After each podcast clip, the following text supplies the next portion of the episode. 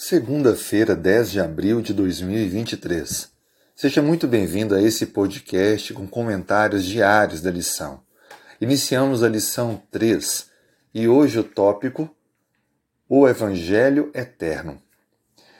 A expressão Evangelho ela aparece 107 vezes em toda a Bíblia, de Mateus a Apocalipse.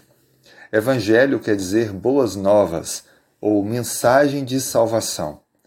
Mas a expressão Evangelho Eterno aparece apenas em Apocalipse 14, verso 6.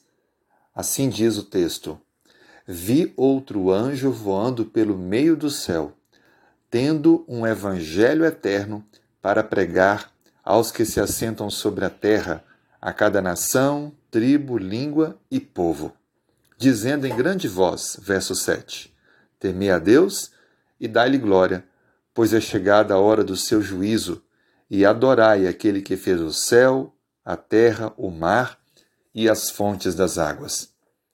Evangelho eterno é uma mensagem que não tem fim no sentido de que a sua proclamação ela será para toda a eternidade não que o pecado durará eternamente, mas os efeitos desse evangelho durarão eternamente.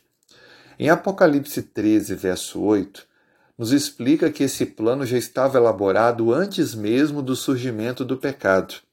Olha o que a Bíblia diz: E adorá-lo-ão todos os que habitam sobre a terra, aqueles cujos nomes não foram escritos no livro da vida do Cordeiro que foi morto desde a fundação do mundo.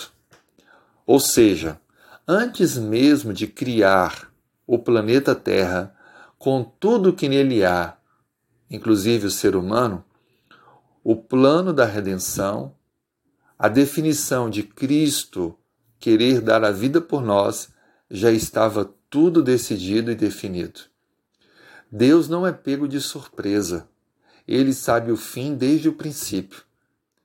E o amor à humanidade, bem como a dor da cruz, já estavam no coração de Deus desde o começo de tudo.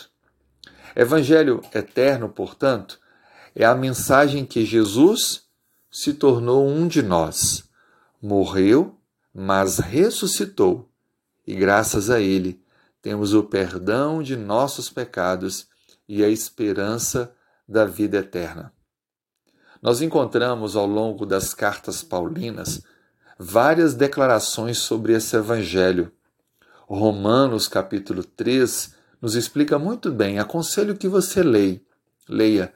E há pelo menos quatro lições que tiramos com essa abordagem feita por Paulo. Primeiro, nós somos justificados pela graça. Segundo, a graça é uma declaração da justiça de Deus. Terceiro, a graça justifica os que pela fé aceitam a Jesus. E quarto, Deus demonstrou seu amor por nós enquanto éramos pecadores. Assim sendo, o Evangelho eterno só dará efeitos eternos àqueles que o aceitam e permitem que a sua vida seja transformada por esse Evangelho. Cristo morreu em nosso lugar. A sua vida foi colocada em favor de cada um de nós. Você aceita esse Evangelho? Você quer viver com Cristo cada dia? Eu quero orar com você. Feche os olhos. Senhor, por favor, que o teu Evangelho eterno possa produzir mudanças em nós. Obrigado, porque Cristo é o nosso Salvador e a sua entrega na cruz foi o preço pago pela nossa salvação.